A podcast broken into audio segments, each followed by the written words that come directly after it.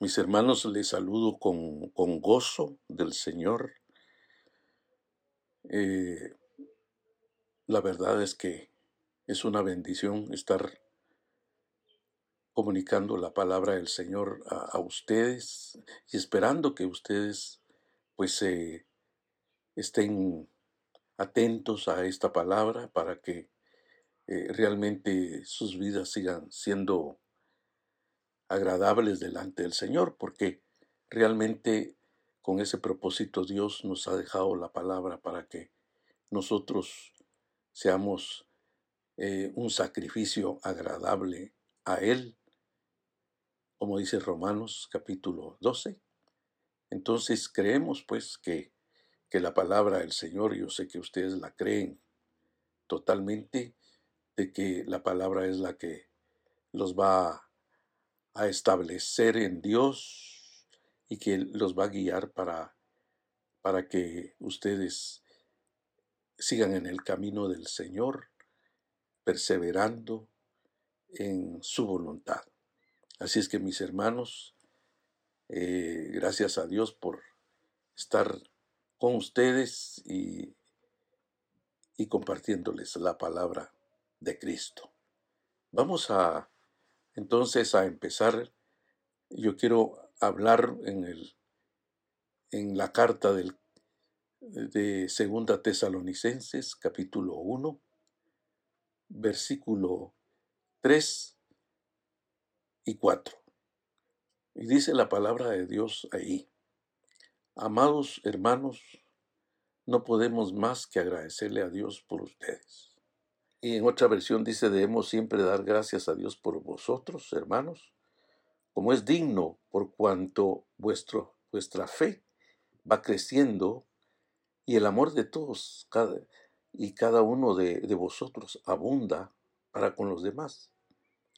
Tanto que nosotros mismos nos gloriamos de vosotros en las iglesias de Dios por vuestra paciencia y fe en todas vuestras persecuciones y tribulaciones que soportáis. Pues vamos a hablar ahí, mis hermanos, sobre que el tiempo que en que el apóstol Pablo escribió a, esta iglesia, pues eh, les escribió por para darles aliento, porque quiera que no, pues en aquel tiempo ellos estaban pasando momentos difíciles, momentos de angustia y tribulación, pero que comenzó como cuando en Primera Tesalonicenses eh, capítulo 5 y en el verso 18 dice, dad gracias en todo, porque esta es la voluntad de Dios para con vosotros en Cristo Jesús. Y una esa de dar gracias en todo, aquí aparece en el verso 3, donde dice, debemos siempre dar gracias a Dios por vosotros hermanos. ¿Y por qué daba gracias? El apóstol Pablo e-, en ese momento. Dar gracias a Dios por vosotros, dice hermanos. Como es digno. Entonces, ¿por qué estaba dando gracias a Dios el apóstol? Porque dice ahí, por cuanto vuestra fe va creciendo. O sea que eso era un, un propósito de, de darle gracias a Dios porque primeramente el apóstol Pablo eh, de seguro se gozaba de que la fe de ellos, eh, les decía, va creciendo. Y yo estaba leyendo una versión donde dice, amados hermanos, no podemos más que agradecerle a Dios por ustedes, porque su fe está floreciendo. O sea que, la palabra crecer también habla de, de florecer, está floreciendo. eh, en otras palabras, está, está fecunda.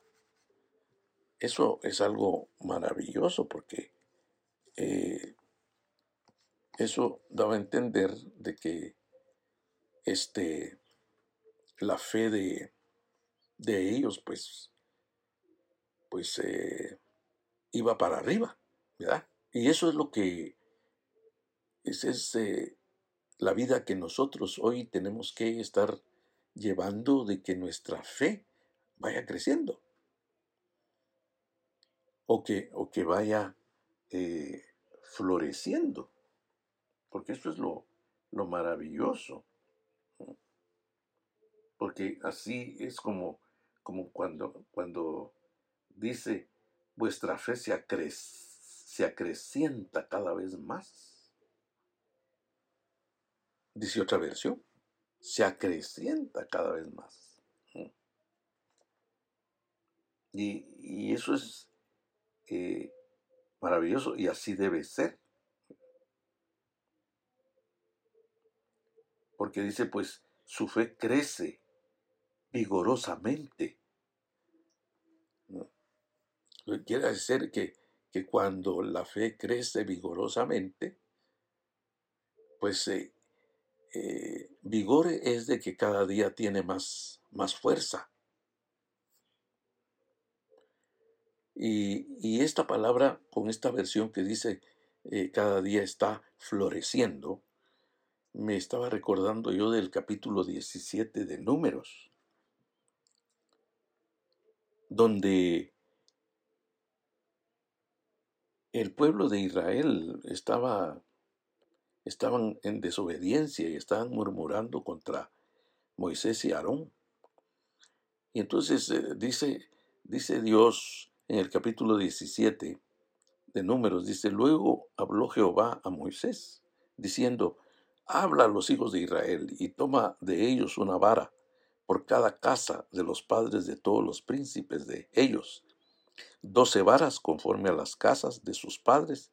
Escribirás el nombre de cada uno sobre su vara, y escribirás el nombre de Aarón sobre la vara de Leví, porque cada jefe de familia de sus padres tendrán una vara, y las pondrás en el tabernáculo de reunión delante del testimonio, donde yo me manifestaré a vosotros. Y florecerá la vara del varón que yo escoja. Noten bien eso. Y haré cesar delante de mí las quejas de los hijos de Israel con que murmuran contra vosotros.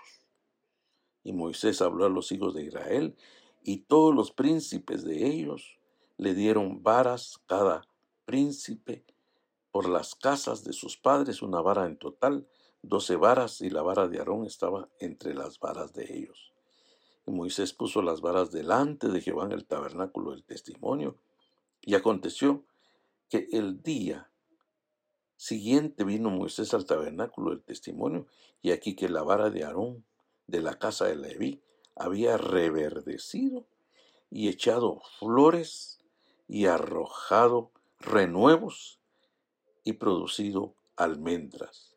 Notemos que, que ahí habla de, de verde, floreciente y que daba fruto. Y estaba yo pensando eh, en esto de que eh, realmente cómo Dios eh, respalda a sus siervos porque porque eso era la manifestación, el varón que yo escoja, dijo. Daba a entender de que ese era el respaldo de Dios en Aarón y aún en Moisés. Y mis hermanos, cuando la fe está creciendo en nosotros, recuerden que, que, que lo que dice Hebreos lo tenemos que volver a repetir y martillar donde dice, sin fe es imposible agradar a Dios. Todo el que se acerca a Dios crea que le hay y que es galardonador de los que le buscan. Entonces yo creo, mis hermanos amados, que Dios lo que desea es de que estemos eh, creciendo en la fe. Porque eso es estar floreciendo en el Señor. Y cada vez que crecemos en la fe, entonces más vamos a agradar al Señor. Y, eso va a ser un respaldo grande para cada uno de nosotros. Y ya ven que las otras varas siguieron secas, no estaban verdes, no florecieron. Y, esas varas, y, era el pueblo de Dios. Y así surge con gente que verdaderamente, este, en lugar de, de estar metiéndose con el Señor, de estar agradándole al Señor, obedeciendo su palabra, eh, la gente más bien murmura y murmura contra los siervos de Dios o murmura contra, contra otros hermanos. Y eso es lo que dice Santiago eh, en, el capítulo 4 de Santiago, donde dice de que no debemos murmurar los unos a los otros, que, se acabe la murmuración dentro del pueblo y que, que, lo que tiene que haber es una fe floreciente, pues. Y por eso es que el apóstol en estos de Tesalónica se gozaba porque dice que, su fe iba, iba creciendo eh, en ellos. Y, lo lindo, porque Timoteo en la primera carta, cuando Pablo lo, lo envía ahí a, a, Tesalónica en la primera carta, pues eh, ahí dice que cuando él fue, con ellos los halló que estaban firmes en la fe, que estaban en la firmeza. Entonces, realmente lo que Dios quiere es que haya una firmeza entre, entre, entre todos nosotros. Ya la semana pasada hablé sobre la firmeza. Porque en el capítulo 3 de Primera Tesalonicenses dice, y enviamos a Timoteo, nuestro hermano, servidor de Dios y colaborador nuestro en el Evangelio de Cristo, para confirmaros y exhortaros respecto a vuestra fe, dice, a fin de que nadie se inquiete por estas tribulaciones, porque vosotros mismos sabéis que para esto estamos puestos o sea, como quien dice, eh, pues estamos puestos para, para sufrir, pues. Porque así como Cristo sufrió, también nosotros, como dice, dice Filipenses en el capítulo 1, al final, dice que nosotros no fuimos llamados no solo para creer en Él, sino para sufrir por Él. Y entonces estamos en este mundo pasando pruebas, mis hermanos, con esta situación que sigue y que ahora se ve que ha aumentado otra vez con este final de año que pasó. Y realmente pues eh, estamos eh, padeciendo yo sé que otros hermanos están padeciendo de otras, de otras pruebas, de, otras situaciones difíciles, porque a cada uno pues nos toca eh, la parte del sufrimiento. Pero así dice, eh, que, para confirmaros y, y exhortaros respecto a vuestra fe, a fin de que nadie se inquiete por estas tribulaciones, porque vosotros mismos sabéis que para esto estamos puestos. porque también estando con vosotros os predecíamos que íbamos a pasar tribulaciones como ha acontecido y sabéis.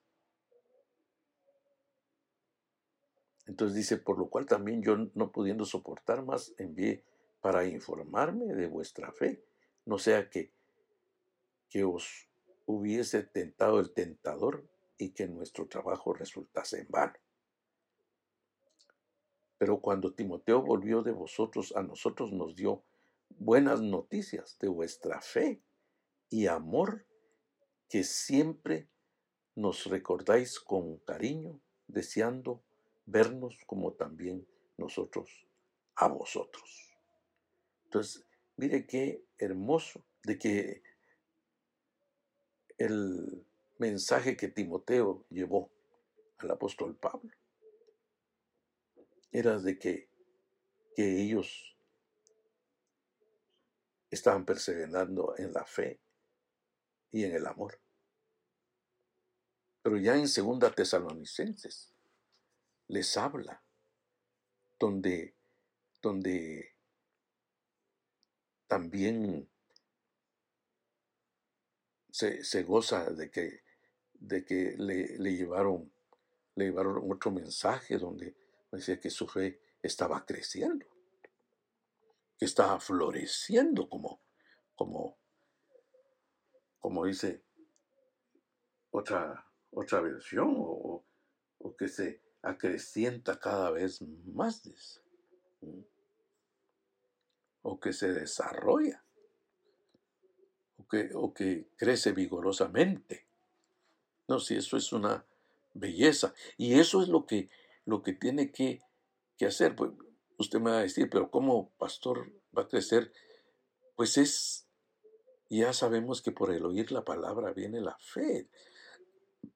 Ustedes tienen que estar escuchando la palabra continuamente y, gracias a Dios tenemos ya, ya el día domingo para reunirnos y, y, que usted se siente a escuchar la palabra de Dios para que esa fe se vaya vigorizando cada día más y, y usted se vaya poniendo fuerte en la fe.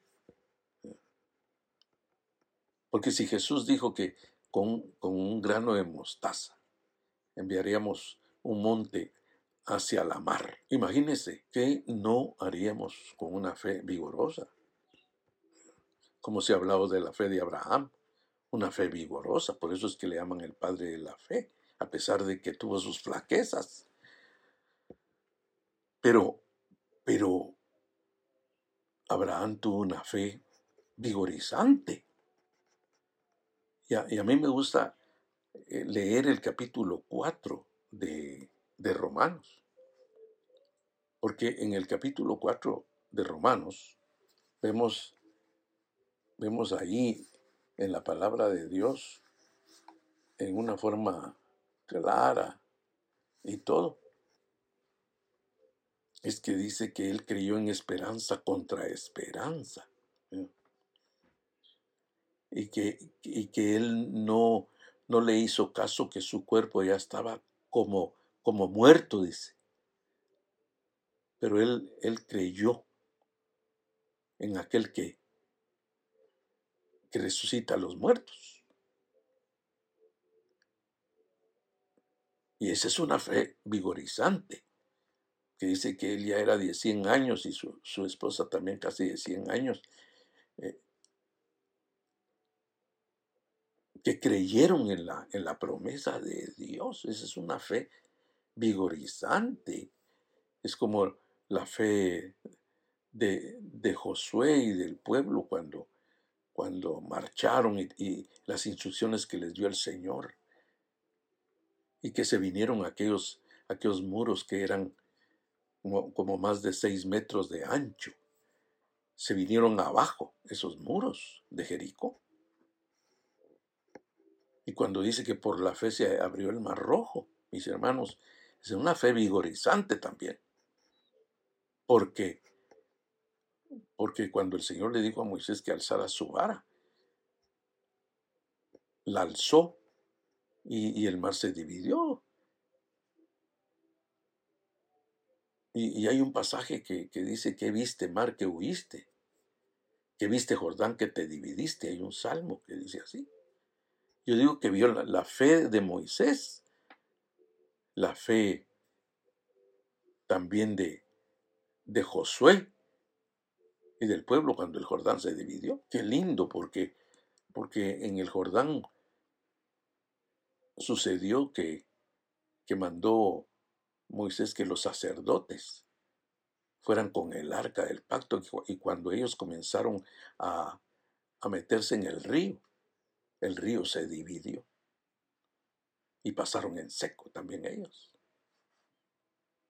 Y la palabra de Dios dice que, que era en los tiempos cuando el río se, se acrecentaba.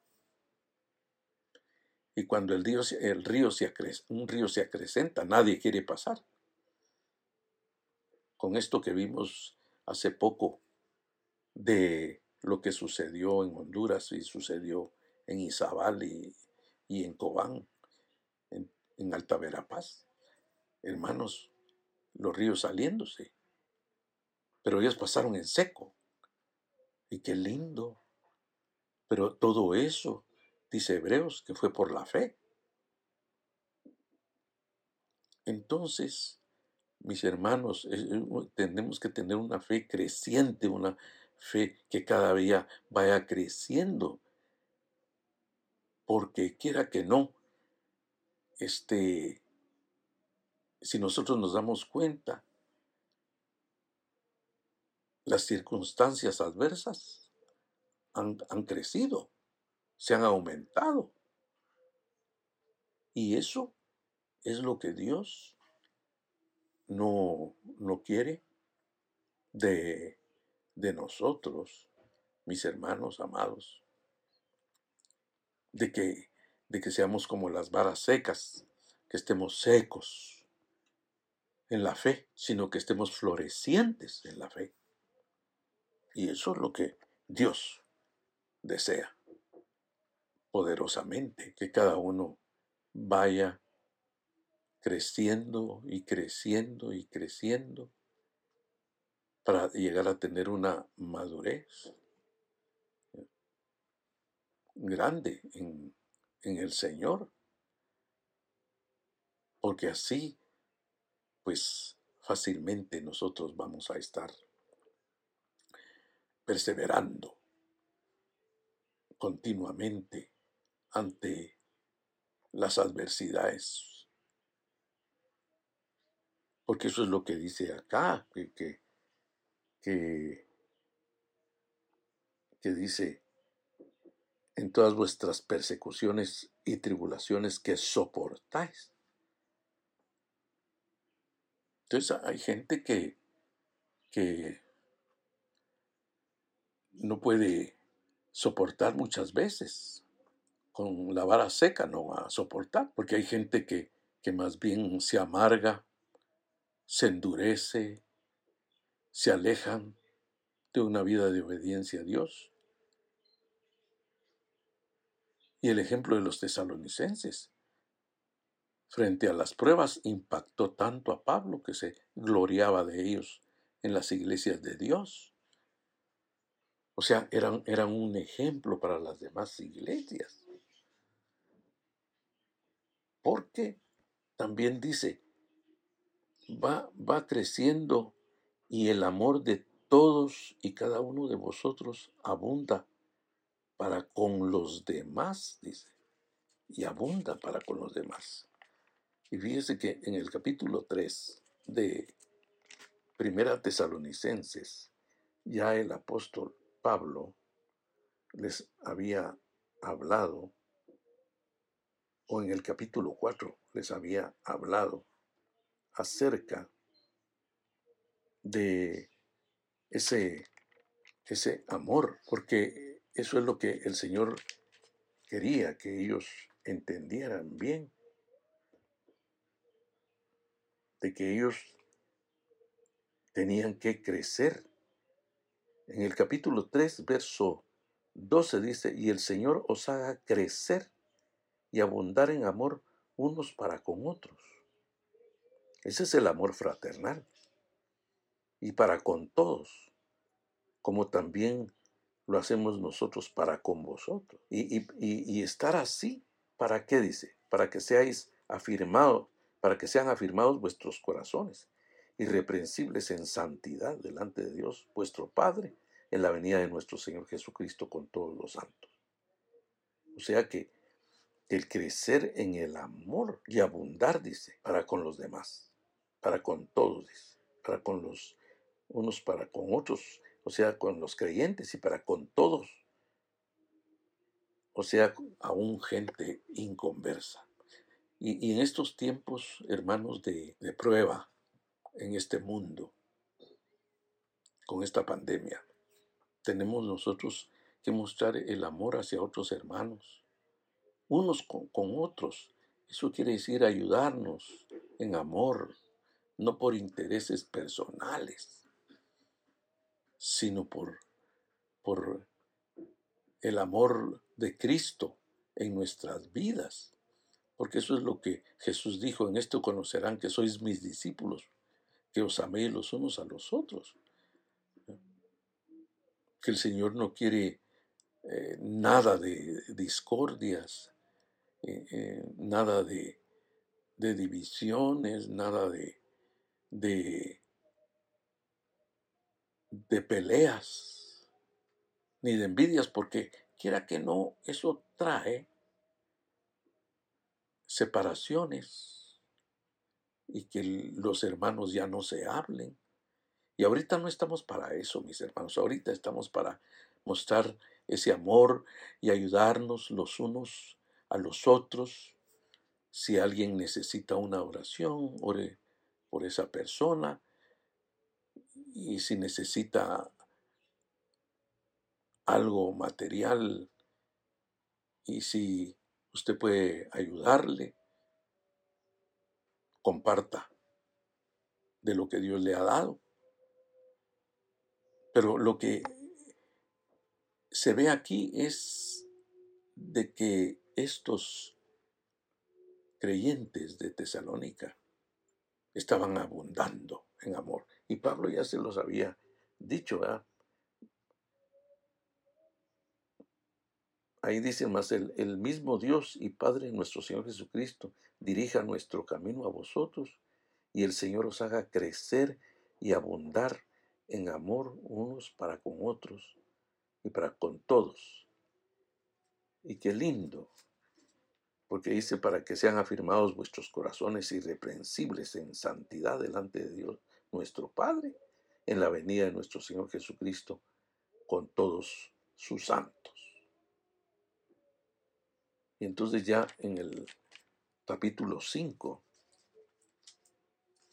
ahí habla acerca de que ellos, pues con lo que les dijo Pablo, ellos están abundando en amor los unos para con los otros y para con los demás, dice, y abunda para con los demás. O sea, ese amor se expandía, pues, se tiene que expander. Porque en primera Juan dice, el que no ama a su hermano está en tinieblas. Entonces, eh, ya eso, imagínense por una pelea, por una envidia, por eh, una discordia. ¿Quién se está metiendo ahí? ¿Verdad? Anda en tinieblas. Es de que ya se metió en la oscuridad, ya se metió en las tinieblas. Y recuerden que el Señor nos sacó eh, del reino de las tinieblas a su luz admirable. Y si permanecemos en la luz y somos hijos de la luz, tenemos que vivir en el amor. Entonces, eso es lo que da a entender la palabra del Señor. Entonces, ya cuando menciona, en el capítulo 4, menciona tanto que nosotros mismos nos, nos gloriamos, dice, de vosotros en las iglesias estaba viendo una versión donde dice, con orgullo les contamos a las demás iglesias de Dios. O sea que el apóstol Pablo no solo daba gracias a Dios, sino que iba a dar testimonio a otras iglesias hablando bien de los tesalonicenses, de lo que estaban viviendo. Y, y los ponía como ejemplo. Y qué lindo que usted y yo seamos ejemplo para otra gente, tanto para los hermanos de la iglesia como para, para gente que viva cerca de usted que no sea creyente, que como, como ustedes y yo manejamos las adversidades por medio de la fe y del, y del amor. A mí me ha sucedido de que a mí me han llamado para orar por gente que no es cristiana, que están pasando algún problema, y la gente queda agradecida. Y, he visto cómo hay gente que se ha convertido al Señor. Entonces, ¿cómo es que la bendición de Dios tiene que expandirse? Ese amor se tiene que expander. Entonces, por eso dice, nos gloriamos de vosotros en las iglesias de Dios, o sea, en las demás, en, Colosas, en, la Odisea, en, los de Corinto, porque ya ve que los de Corinto, en Primera Corintios, les faltaba el amor. Por eso es que el Señor les habló acerca de que había un camino mejor, que era el amor. Porque ellos lo que les faltaba era el amor. Entonces, por eso es que es que eh, el apóstol Pablo en, primera, eh, en primera Corintios, perdón, les habla un capítulo completo acerca del amor. Es el capítulo 13 de Primera Corintios. Entonces, qué maravilloso que estos estaban abundando en ese amor fraternal.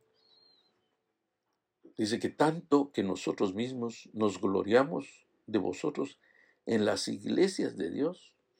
Y dice, por vuestra paciencia. Esa es otra, otra virtud, se puede decir. Que en otra versión dice, acerca de vuestra constancia. Porque la paciencia es constancia. Y el Señor nos habla de la paciencia, mis hermanos amados.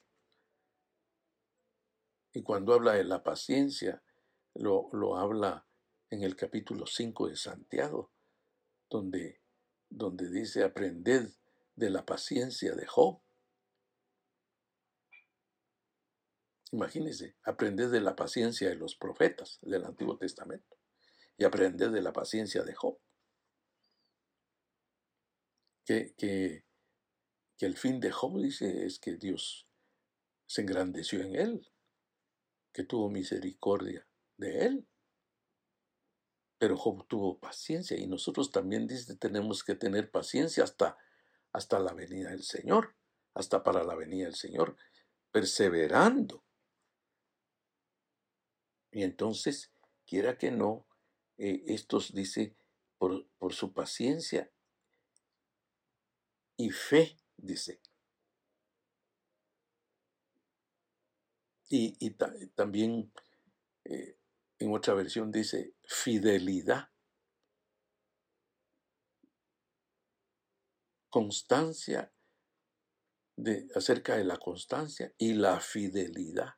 La reina Valera dice fe y la fidelidad de ustedes. En todas, en todas, no en algunas. No, no, en todas. Porque hay algunas pruebas que sí las aguantan las personas, pero hay otras que no. Aquí dicen todas, en todas, persecuciones y privaciones que están sufriendo.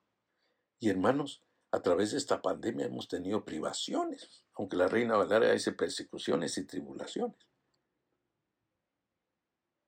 Pero me gusta también esta que dice, y privaciones que están sufriendo. Y la reina Valera dice que soportáis, porque eso es lo que, lo que tenemos que entender, mis hermanos amados, que,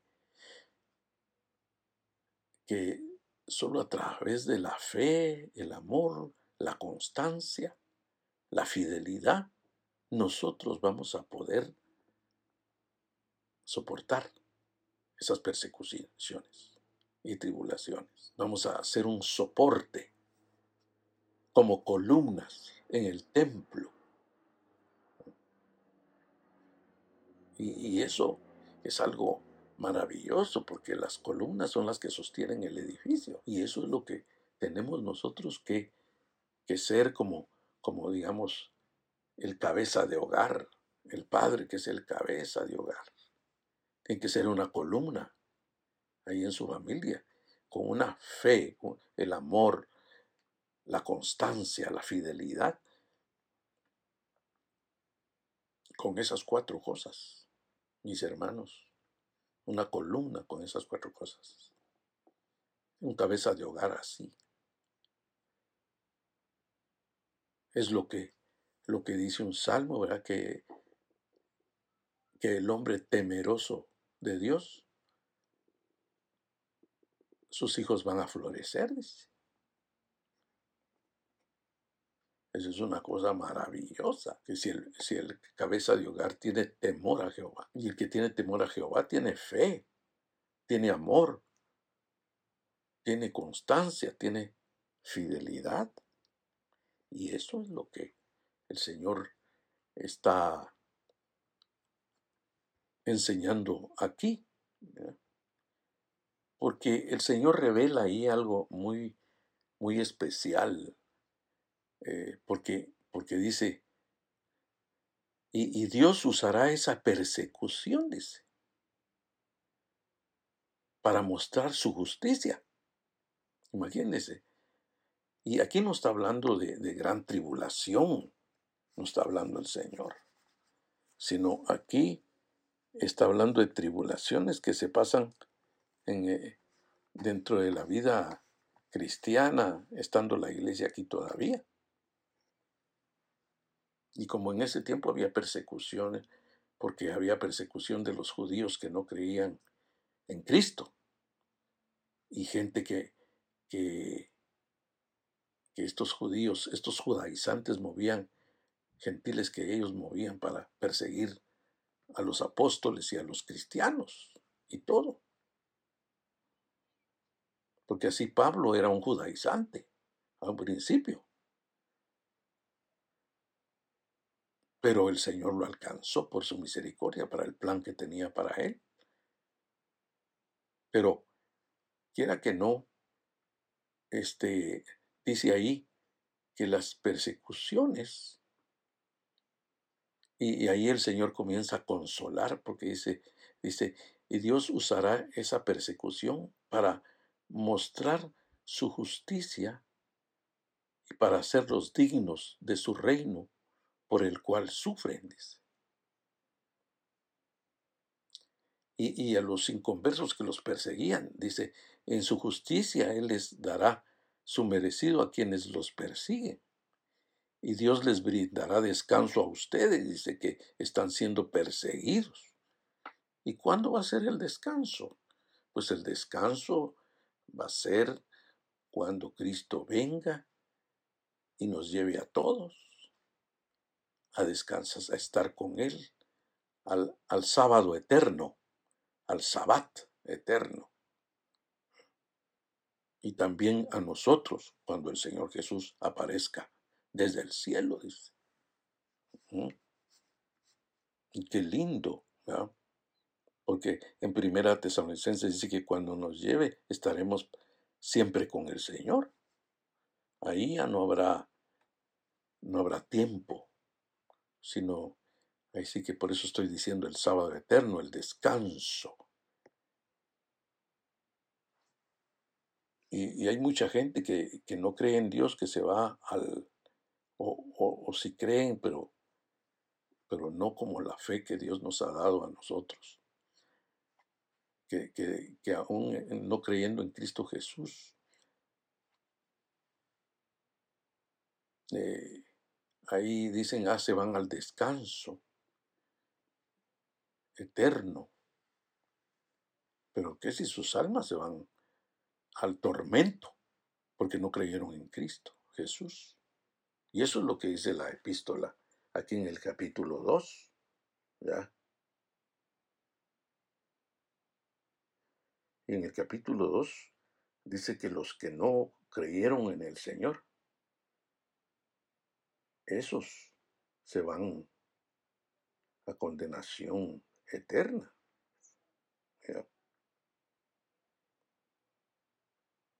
Porque no creyeron a la verdad,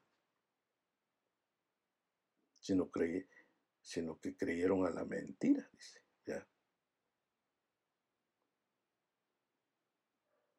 Y por eso dice, y con todo engaño de iniquidad para los que se pierden por cuanto no recibieron el amor de la verdad para ser salvos.